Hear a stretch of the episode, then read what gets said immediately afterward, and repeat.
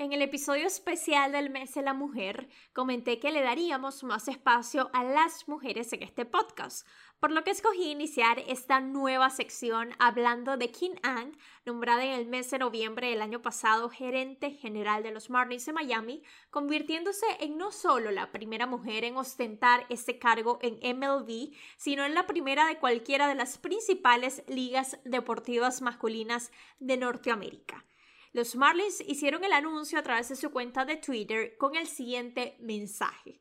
Haciendo historia al traer una trayectoria de excelencia. Kim Ang asume el timón como gerente general. Trayectoria de excelencia. Tomamos esta frase para empezar.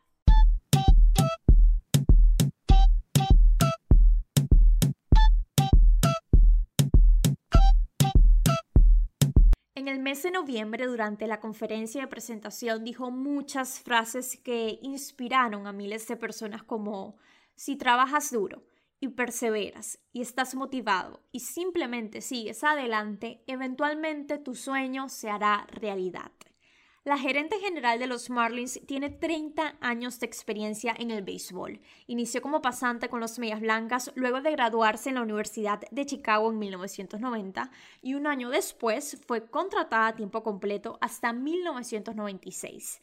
Ese año se convirtió en la primera mujer en presentar y luego ganar un caso de arbitraje enfrentándose al conocido agente Scott Boras por el lanzador Alex Fernández cuenta que cuando empezó en el béisbol nunca se imaginó ser gerente general de un equipo.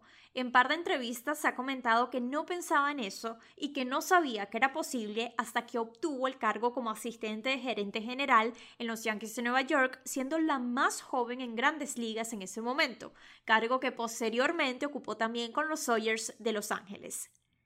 Se dice que antes de conseguir el puesto en Miami, se había entrevistado para un trabajo de gerente general en MLB más de 10 veces e incluso leí en ESPN que siempre que salía la pregunta sobre quién sería la primera mujer gerente general en la historia de MLB, su nombre solía estar en la parte superior de la lista.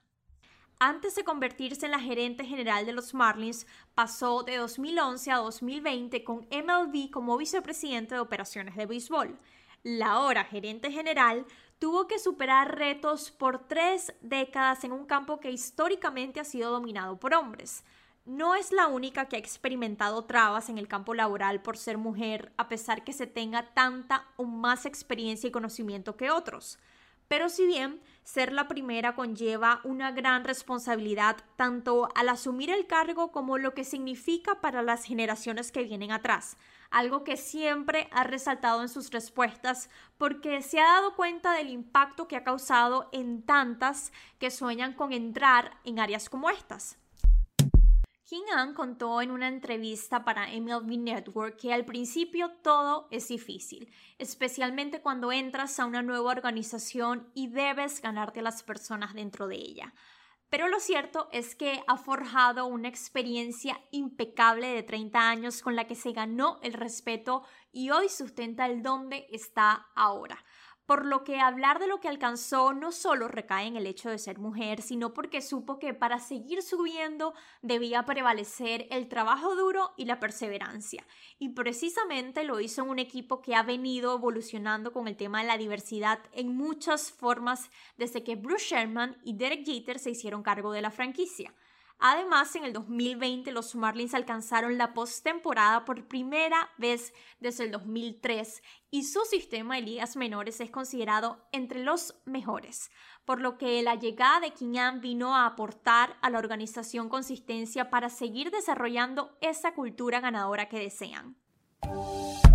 Soy un firme creyente de que se colocan a las mejores personas en la posición para hacer el trabajo. Kim era la mejor persona para el trabajo. Fueron algunas de las palabras que emitió Derek Jeter, CEO de los Marlins de Miami, tras la decisión. Además, dijo que todo lo que se necesita es una oportunidad. Y esto es tan acertado y también es clave saber que cuando esa oportunidad llega, lo ideal es estar tan preparada para tomarla con fuerza y firmeza como Kim Decisiones como estas se necesitan más seguidas porque repercuten tanto en mujeres como hombres en todas las áreas y nos invitan a abrir ese panorama de posibilidades hacia el progreso en un futuro donde la gerente general de los Marlins de Miami haya sido la pionera de lo que se convirtió en normalidad. Lo cierto es que aquella frase, trayectoria de excelencia, me pareció espectacular porque King Ann es la gerente general de los Marlins de Miami porque está capacitada para hacerlo. Su logro es un ejemplo de que la formación nos dará el reconocimiento que merecemos si decidimos ir tras ello. Me gustó una pregunta que le hicieron en una entrevista en aquel mes de noviembre, la cual era que cuándo creía ella que llegaría ese momento en que nos refiriéramos a ella como gerente general y no como una mujer gerente general. Mientras eso llega, todas las jóvenes ahora tienen un gran modelo a seguir que llegó a abrirles ese camino. Por eso siempre es importante resaltar a quienes se convierten en verdaderos líderes.